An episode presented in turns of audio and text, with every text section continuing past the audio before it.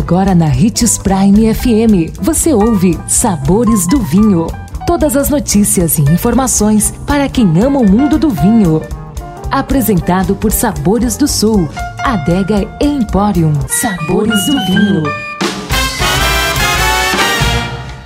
Olá, seja bem-vindo você que curte as informações do mundo do vinho. Sou Marlon Menegatti, sommelier internacional da adega Sabores do Sul Gran Vino. E continuando com a nossa série, o que são os taninos e por que eles são tão importantes, quais vinhos são mais ou menos tânicos? Existem alguns fatores que podem deixar um vinho mais ou menos rico em taninos, e é deles que vamos falar agora. Acompanhe! O tipo de uva, em primeiro lugar, é bom saber que alguns tipos de uva já são naturalmente mais ricas em taninos do que outras. É o caso, por exemplo, das espécies viníferas, Cabernet Sauvignon, Taná, Tempranillo, Nebbiolo e Syrah.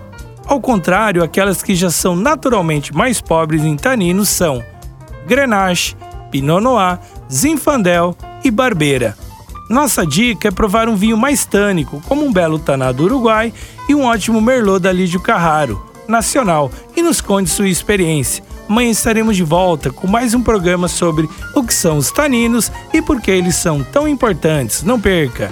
E se você gosta do mundo do vinho, siga nosso canal no YouTube, se chama Gran Vino Empório.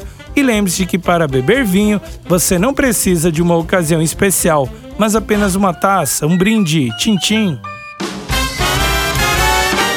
Por que o coelhinho só bota ovo na Páscoa? Tem pergunta que é difícil de responder. Já qual é o melhor chocolate e onde encontrar, todo mundo já sabe. Exclusivamente na Sabores do Sul você encontra os chocolates Offner. Uma linha surpreendente para você presentear com sabor e sofisticação aquela pessoa especial.